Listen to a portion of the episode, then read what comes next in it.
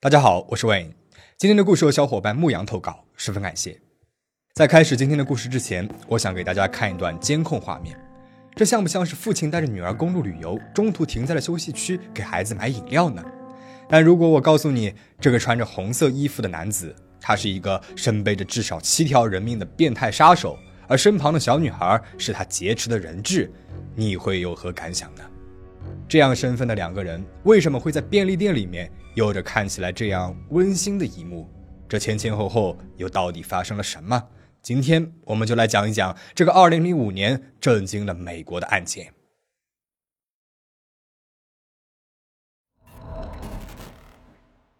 在美国爱达荷州的西北部有一个县叫库特内县。县治是科达连，科达连既有繁华的都会区，又有秀美的风景，是户外旅行和徒步爱好者的打卡圣地。这里的交通也十分的便捷，一条长长的九十号洲际公路让居民和旅客们可以来往华盛顿州和蒙大拿州。总的来说，这是一个风景优美、居家旅行两相宜的城市。二零零五年五月十六号，一个寻常的周一，库特内县警方接到了一位男子的报警电话。男子说自己叫罗伯特，他下午去邻居家里面，发现前门和门框上都有血迹，于是他就敲了一敲门，但是没有人应答，他觉得很有可能是出事儿了，所以马上报了警。警方很快便派出了两名附近的巡逻警员去到了现场。现场位于科达连市东面，是离市中心约十七公里的一个叫做狼屋的区域，这里是郊区，一般以家庭为主，是一个十分安宁的社区。案发地点是这里常见的独户平房，门前有茂盛的草地，房屋的一侧呢有一块围起来的供屋主休闲就餐的区域，这里面有两张木质的简易桌子和配套的长椅，以及一个户外烧烤架。休闲区的前方停着这一家人的皮卡车，屋后则是灌木丛，再远处呢就是山丘和树林了。赶到现场的其中一名警员对这家的情况是非常熟悉的。户主的名字叫布兰达·格罗内，四十岁，和他住在一起的有他三十七岁的男友马克·麦肯齐，还有布兰达与前夫所生下的三个孩子，分别是十三岁的大儿子斯莱德、九岁的小儿子迪伦和八岁的小女儿莎斯塔。警员每天巡逻时都会经过格罗内家，所以他对这家人的状况是比较了解的。女主人布兰达全职在家照看着孩子。马克是一家不锈钢制造厂的车间主任，每天都要跨越州界去到位于华盛顿州斯波坎的工厂上班，所以平常是不在家的。那几个孩子呢，他也很熟悉了。小儿子迪伦常和妹妹在门口玩耍，平日里面十分热闹的房子，但是今天却死一般的寂静。两名警员在靠近了前门之后，发现了如报案人罗伯特所说的血迹。他们拔出了枪，缓步绕过了屋侧，检查后门。发现后门是虚掩着的，和前门一样，门上也有血迹。警员们感到了脊背发凉，保险起见，他们呼叫来了支援。等支援警方到达现场之后，一组警员守住了后门，而另外一组从前门进入。前门是关着的，但是没有上锁。进门之后，警员看到客厅地面上有一长串的血迹。再往里面走，只见墙上、地上到处都是血迹。一具青少年男性遗体面朝下俯卧在地上，双手被捆绑在了身后，后脑部位血肉模糊。在他的头边是另外一具女性尸体，同样是俯卧，双手被绑，后脑有明显的开放性颅脑损伤。接着，女性尸体的头边是一具成年男性遗体，死状与其他两名死者一样，但是似乎凶手对他的怨气更大，因为他的整个脑袋都已经破碎变形，分不清楚是被霰弹枪射中的，还是被钝器反复击打造成的。三具尸体呈现出非常诡异的 U 型，一具遗体的头连着另外一具的脚。熟悉这家人的警员很快辨认出来，这三具遗体分别是大儿子斯莱德、女主人布兰达和布兰达的男友马克。警察仔细搜索了整个屋子，他们并没有发现九岁的小儿子迪伦和八岁的女儿莎斯塔。一个八岁，一个九岁的兄妹俩会跑到哪里去呢？现场勘查的警方发现，兄妹俩的卧室是全家唯一一处相对干净整洁的地方，只有少量的血迹。孩子们会不会是在目击了凶杀案发生之后，幸运的逃到了房子后面的林子里了呢？但是仔细的搜索了房屋附近的树林和灌木丛后，并没有发现孩子们的踪迹，所以很大可能是孩子被凶手给绑走了。县治安官办公室立刻发出了安破警报，同时向 FBI 求助。库内特县的 FBI 分部和当地的警方联手立案，调查杀害布兰达三人的凶手，并且追踪两名儿童的去向。FBI 首先联系了兄妹俩的生父史蒂夫·格罗内，确认孩子们不在他那里之后，又对被害人的亲友邻居进行了询问，依旧是一无所获。据被害者的邻居回忆，他们最后一次见到被害者一家是在案发前一天的下午，也就是五月十五号的下午。那天是周天，布兰达办了一个小型的 BBQ 派对，邀请了一些好友和邻居。大家呢就在他家外面的那个休闲区域吃吃烧烤、玩玩闹闹，一直到晚上九十点钟，大家才慢慢的散去。当时没有人发现有任何的异常，这也是他们最后一次见到这家人。此时，沙斯塔和迪伦的寻人启事已经遍布了科达连市的大街小巷了。所有的广播台和电视台都在循环播放着寻人通告，连路边的巨幅广告牌也以最快的速度换成了兄妹俩人的照片和信息。社区里面几乎每一个人都在寻找着孩子们，人们自发组织去附近的山里和河边搜寻，志愿者挨家挨户的敲门询问。一时间，孩子们的失踪连同这起骇人听闻的灭门惨案一起传遍了全美各地。案发现场虽然痕迹很多，但是没有明确指向性的痕迹物证，比如血指纹或者是血脚印。这说明这个凶手不但异常的残忍，还非常狡猾，有着很强的反侦查意识，很有可能是有犯罪前科的人。既然凶手没有留下来什么线索，那么警方只能够从被害人的社会关系入手了。此时的警方认为，惨烈的现场、明显的过度杀戮，罪犯的动机很有可能就是仇杀。第一个被怀疑的人就是布兰达的前夫史蒂夫。布兰达和史蒂夫是在1986年结的婚，2001年离婚。他们一共生了五个孩子，除了三个和布兰达一起住的孩子，另外两个已经成年并且离开父母独自生活了。据亲友们所说，史蒂夫和布兰达的关系很紧张，尤其是在孩子的监护权和教育问题上一直争吵不休。然而，FBI 通过对他的手机和电脑进行勘查，基本上可以确定的是，案发当天晚上，史蒂夫在家里面并没有外出。史蒂夫的怀疑被排除了。那么，其他家庭成员呢？史蒂夫和布兰达的那两个大儿子杰西和万斯，他们恰好都有犯罪前科。不过，案发当时，杰西因为偷窃罪在吃牢饭，而万斯同样是没有作案时间的，他俩也被排除了。正在警方头疼不已的时候，实验室传来了消息，在案发的家里和孩子们的卧室里面发现的血迹都是属于死者斯莱德的，没有发现任何属于杀死他或者是迪伦的血迹。三名死者的伤口均由一把羊角锤造成，凶手用锤子反复多次用力击打三名被害人的头部，造成了他们的死亡。死亡时间是五月十六号的凌晨，最先遇害的是马克，然后是布兰达，最后是斯莱德。至于他们在家里面各个地方都发现了斯莱德的血迹，很有可能是因为斯莱德在受重伤之后意识模糊之际，曾经在家里面走来走去，直到力竭才倒在了母亲的身边咽气的。好消息是，剩下的两个孩子被绑走的时候毫发无伤。那么这就很奇怪了，如果是为了绑架孩子，他为什么要杀害其他的家人呢？在学校、在车站、在哪里都是可以绑架的呀。那如果是为了报复父母，又为什么要多此一举绑走孩子们呢？警方一筹莫展，热线电话虽然被打爆了，但是大多数都是无用的线索。距离孩子们被绑走已经是三天的时间过去了，案件的调查也陷入了完全的僵局。警方怎么都不会想到，他们遇到的根本就不是一般的案件。就在案发当天，当所有人都在手忙脚乱找两个孩子的时候，都没有注意到有一辆红色吉普大切诺基正沿着九十号公路行驶着。而车后座上正坐着两名泪流满面、手脚被绑住、嘴被封住的孩子。开车的是一名陌生男子，他把车子开进了蒙大拿州境内后，就开始往越来越偏远的深山当中行进。到这里，在血腥的屠杀了三个人之后，他脑袋中中那个无比邪恶的计划才完成了一半。开车的男子叫约瑟夫·爱德华·邓肯三世，是一个彻头彻尾的恶魔。他于1963年2月25号出生在北卡罗来纳州的布拉格堡，这里是美国人口最多的军事基地，也是美国陆军司令部的所在地。他的父亲约瑟夫·爱德华·邓肯二世是一个职业军人，母亲莉莉安·梅是一名主妇。他还有一个姐姐和一个弟弟。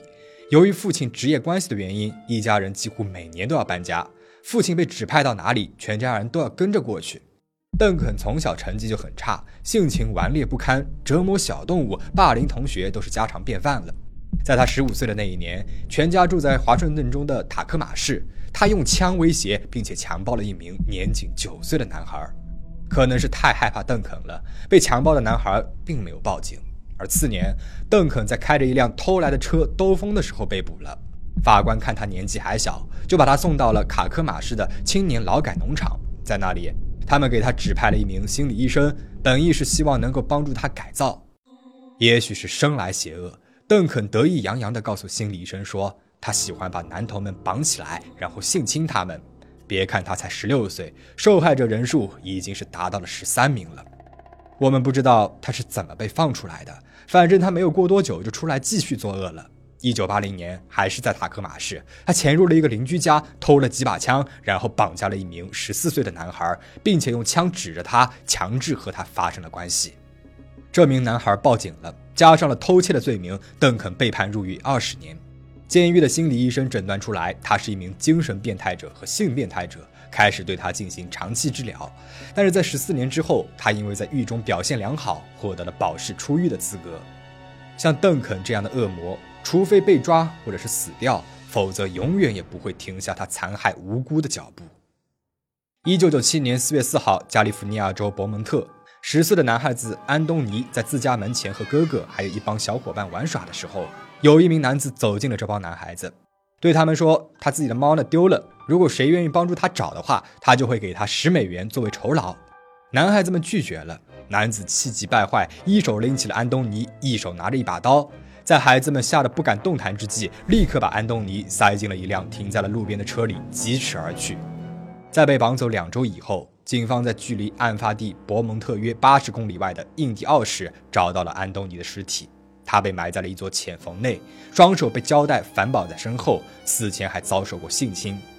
尽管警方掌握了罪犯的画像，知道罪犯开着的是一辆1986的克莱斯勒纽约客轿车，更在捆绑小安东尼的胶带上提取到了一枚不完整的右手拇指指纹，但是当时技术和信息传播都还比较落后，警方呢一直没能够锁定凶手，而这个凶手其实就是邓肯。一九九七年八月二十七日，邓肯因为违反假释条例被捕，但这次监狱同样没能够留他太久。三年后的两千年，邓肯再次因为表现良好得到减刑出狱了。当他跨出监狱大门的时候，他知道有一个地方有个人正在等着他。那么这个人是谁呢？是邓肯的男友，一个名字叫做理查德的内科医生，定居在北达科他州的法戈市。据报道，两个人在九十年代的时候就认识了，常常一起混迹于同志酒吧和异装癖酒吧。即便后来邓肯进入了监狱，两个人的联系也没有中断。实际上，邓肯这次三年就能够出狱，可以说全是理查德的功劳。作为医生的理查德，他很有钱，所以他为邓肯聘请了最好的律师。那么一般来说，像邓肯这种前科累累还屡教不改的，如果不是顶级的律师，恐怕要把牢底都给坐穿了。两千年七月十四号，邓肯一出狱，理查德就给他买了一张来法戈市的单程票。一周之后，邓肯就正式的在法戈市落了脚，还注册了南达科他州立大学，准备在那里攻读计算机科学学士学位。理查德到底知不知道邓肯的过去，我们无从考证。但是，一开始啊，法戈是邓肯所在的社区里的居民肯定是不知道的。在他们的眼里，外来户邓肯他彬彬有礼，讲话轻声细语，和左邻右舍相处的很融洽。但是，他们只要去性犯罪登记网站输入自家的邮编，就能够看到邓肯的名字是赫然在列的。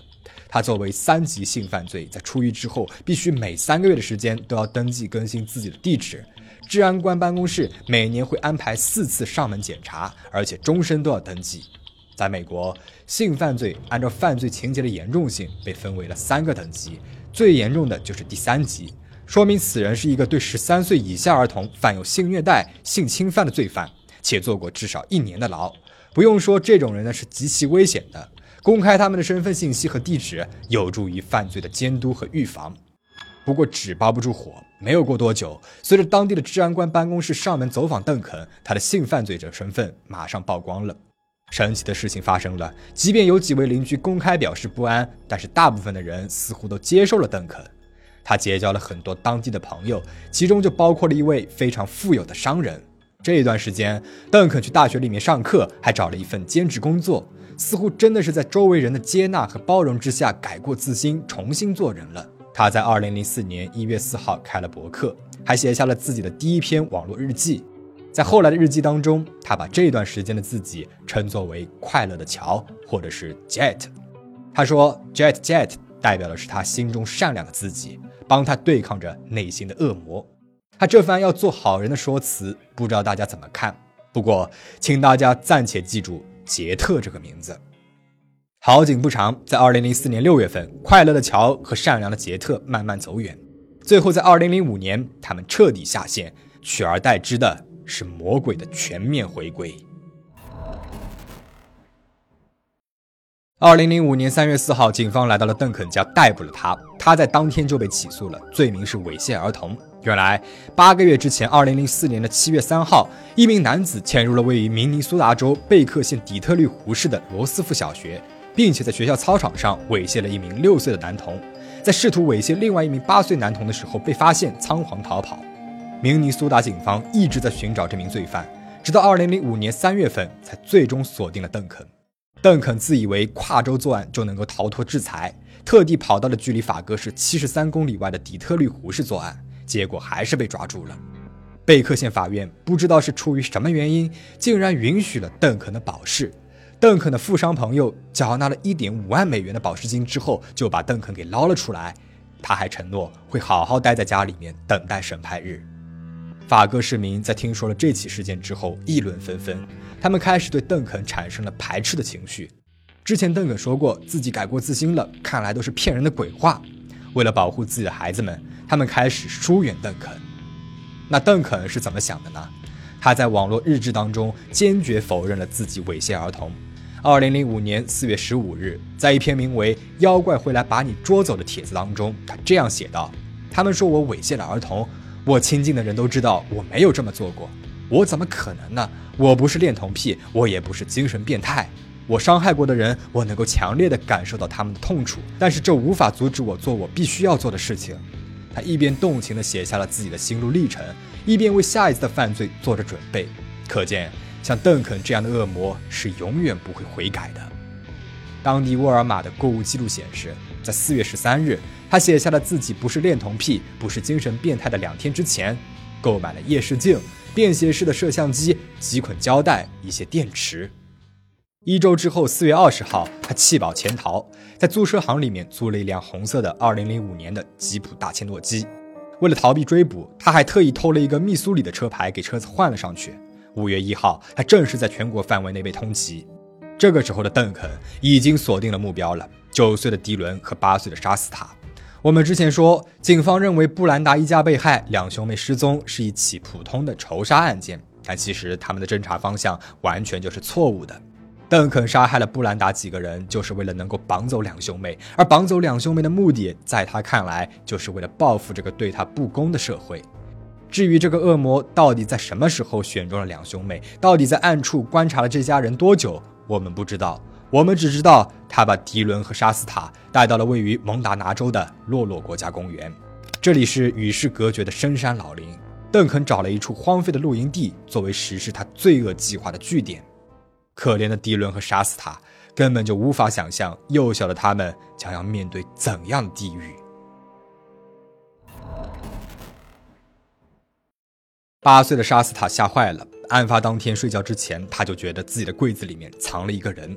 当他小声地告诉哥哥迪伦，哥哥则安慰他不要害怕，家里面还有妈妈和哥哥们在呢。沙斯塔在哥哥的安慰声当中睡着了。而几个小时之后，睡梦当中他被妈妈给摇醒了。妈妈声音颤抖地告诉他们，家里面好像进人了。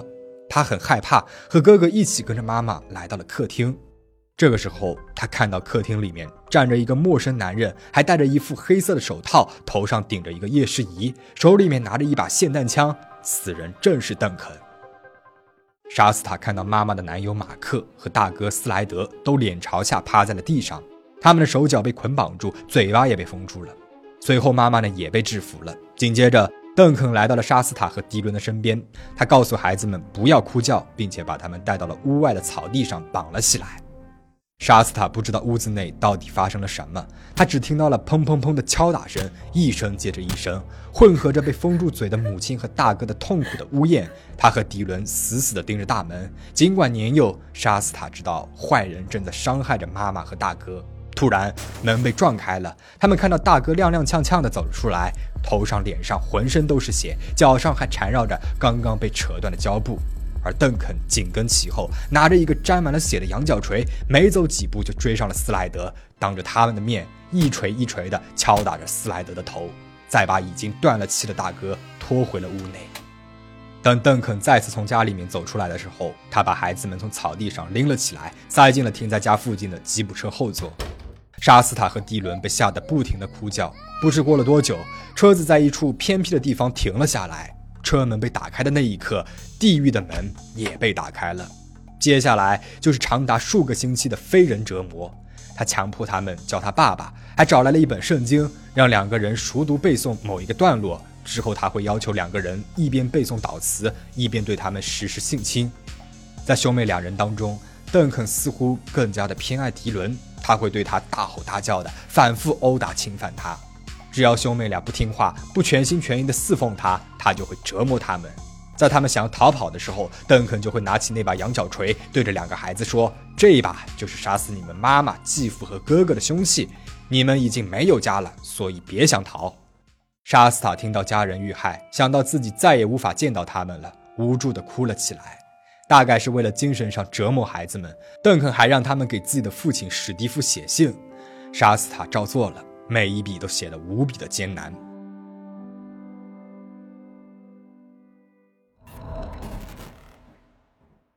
也许正如信上所说，他太想念父亲了，他必须保护自己和哥哥，必须坚持下去。于是他开始有意地问邓肯他的家庭情况，问他有没有朋友。沙斯塔发现，邓肯在说到自己的家人和朋友的时候，语气呢就会变得柔和，对他们也没有那么凶了。渐渐的，邓肯告诉沙斯塔自己的一些经历，包括了自己的心路历程。沙斯塔虽然听不太懂，但是他却记住了杰特这个名字，因为每当邓肯称自己为杰特的时候，他都会变得温柔起来。在邓肯外出买日用品的时候，沙斯塔和迪伦会握着彼此的手安慰对方。他看着伤痕累累的哥哥说：“我保证我们都能够活着离开这里的。”然而，这个诺言最终成为了杀死他此生都要背负的十字架。几个星期后的一天，邓肯突然开枪射中了迪伦的腹部，迪伦痛得倒在了地上，大声的呻吟起来。杀死他吓得不知所措。就在他还处在极度惊恐当中之时，邓肯走到了迪伦的跟前，把霰弹枪的枪口抵在了迪伦的头上，扣动扳机。沙斯塔眼睁睁地看着这个恶魔冷血地杀害了自己的哥哥。也许是惊吓过度，当邓肯让他帮忙焚烧迪伦尸体的时候，他没有拒绝，只是看着哥哥的小身体在大火当中化为了骨骸和灰烬。邓肯说自己是为了给迪伦一个解脱。他问沙斯塔想要怎么死，他可以选择和哥哥一样被枪杀，也可以选择被勒死。目睹了哥哥死亡惨状的沙斯塔根本就没有办法选择枪杀。也许是妈妈在天之灵冥冥当中护佑着他，他内心一直有一个声音在告诉他，选择勒死或许还能给他争取让邓肯回心转意的时间。他记得邓肯把绳子套在了他的脖子上面，开始往两头使劲的拉，他眼前一片白光。就在要昏过去的时候，他用尽了最后的力气，缓缓地说出：“求你了，杰特。”他突然感到脖子上的压迫感消失了，邓肯松开了手，坐在了地上，大哭了起来。他对沙斯塔说：“他觉得沙斯塔是一个真的关心他的人，他下不去手。”沙斯塔趁机在之后的几天表现得非常顺从。他告诉邓肯，自己已经失去了所有的亲人了，以后自愿永远和邓肯在一起。他说他想见见邓肯的家人，邓肯终于被说动了，答应沙斯塔把他带到自己从小长大的华盛顿州。沙斯塔说，在去邓肯家之前，他还想让邓肯带自己回一趟科达连，带邓肯看看自己最喜欢的学校和操场。邓肯此时已经不再怀疑沙斯塔了，他同意了，两人启程。好样的，沙斯塔！这位年仅八岁的女孩，凭借着自己的坚强和智慧，在恶魔的手里面为自己夺得了一线生机。就这样，在被绑架了四十八天之后，沙斯塔回到了克达连，这就有了视频开头在加油站的那一幕。可惜，即便沙斯塔的照片被贴得到处都是的，加油站的工作人员还是没能够在第一时间认出沙斯塔。而万幸的是，有人认出来了。二零零五年七月二号凌晨两点钟。科达连警方接到了报警，报警人是当地一家名叫 Dennis 的快餐店的值班经理。他说，现在店里面有一个男的带着一个小女孩，他和当班的服务员都觉得小女孩长得很像失踪告示上的沙斯塔。服务员表示，他打一开始就觉得很奇怪，一个几岁的小孩子怎么会在凌晨出现在路边的快餐店呢？他看上去还脏兮兮的。随后他看了一眼那个男的，觉得他不像是一个好人，阴森森的。两个人坐了下来，而小女孩似乎很害怕那个男的，点一杯奶昔都要看那个男人的脸色。他仔细看了一眼小女孩，她长得特别像《寻人启事》上的那个沙斯塔。他立刻告诉了值班经理，让经理报了警，自己呢则稳住了两个人。毕竟警方赶到还需要几分钟，千万不能够让他们离开了。于是，在男子起身要结账的时候，服务员假装系统故障，在拖延时间。最终，警方赶到了，三十几名警员把快餐店给包围了起来。他们问沙斯塔叫什么名字。而沙斯塔一开始还不敢说自己的真名，只说自己叫凯蒂。他看了一眼邓肯，邓肯说：“你可以告诉他们你的名字。”他这才低声说道：“自己叫沙斯塔。”警方立刻逮捕了邓肯，并且把沙斯塔送去了医院。沙斯塔的身体状况尚可，在医院里面，他见到了欣喜万分的爸爸史蒂夫。而另外一边，警方在邓肯车里面搜查出来了几样关键性的证物。包括作案用的凶器、GPS 定位器和一张储存卡，里面记录着他是如何虐待两兄妹的。即便他抵死不说，物证也够给他定罪的了。当沙斯塔的身体状况稳定之后，警方对他进行了询问。沙斯塔告诉了他们自己和迪伦噩梦般的经历，还有迪伦已经遇害了。根据 GPS 信息和沙斯塔的回忆，警方于七月四号找到了迪伦的遗骸，用另外一种方式让这个可怜的男孩回到了家人的身边。调查初期，邓肯拒不开口，许多案件的细节都是沙斯塔告诉警方的。为了将这个恶魔绳之以法，沙斯塔必须一遍又一遍地回忆让他痛彻心扉的经历。但是他很坚强，他说哪怕要他当庭指认邓肯也是可以的。所幸的是，邓肯在多次审讯之后，终于开口交代了一切，包括他之前保释期间所犯下的案件。邓肯被判处了三次死刑。不过，由于种种原因，他的死刑日期被一推再推。而这个恶魔于去年的三月二十八号因为脑瘤死在了狱中。事件到这边呢就讲完了。现在的沙斯塔已经是四个孩子的妈妈了。她和丈夫迈克尔居住在博伊西市。她这一条路啊走得非常的艰难。作为外人，我们根本就无法想象她每天都要面对多大的痛苦。她说自己十三岁时起就开始喝酒、吸食违禁药品、结交坏孩子，想尽一切办法忘掉自己所经历的苦难，忘掉作为幸存者她对哥哥感到的亏欠。后来在父亲史蒂夫和心理医生的帮助之下，她短暂的戒了毒。十八岁的时候生下了第一个孩子，把所有的精力都转移到了家庭上。这些年，大家时不时的都能够在媒体上看到他。在二零一八年的时候，他再次的复吸了，并且把违禁药品放在了孩子们都能够拿到的地方，因此违反了法律，被判处了缓刑。二零一九年二月二十二号，她因为和丈夫闹矛盾，带着孩子离家出走，被报了失踪。邓肯被确认死亡之后，她公开表示，她花了许多年去憎恨邓肯，现在知道他终于不在世了，自己的灵魂终于得到了自由。就在今年的六月份，人物杂志联合探索频道上线了讲述该案件的纪录片。沙斯塔在谈到自己过往的时候，那些经历好像仿佛就在昨天，时隔多年，仍旧让他泪如雨下。希望他的伤口能够愈合，希望那个承受了世间所有苦难的他能够找到自己内心的平静和幸福，也希望那些被邓肯残害的无辜生命能够安息。你们有什么看法呢？欢迎在留言区里面讨论。最后，请大家保持警惕，保持安全。我们下期再见。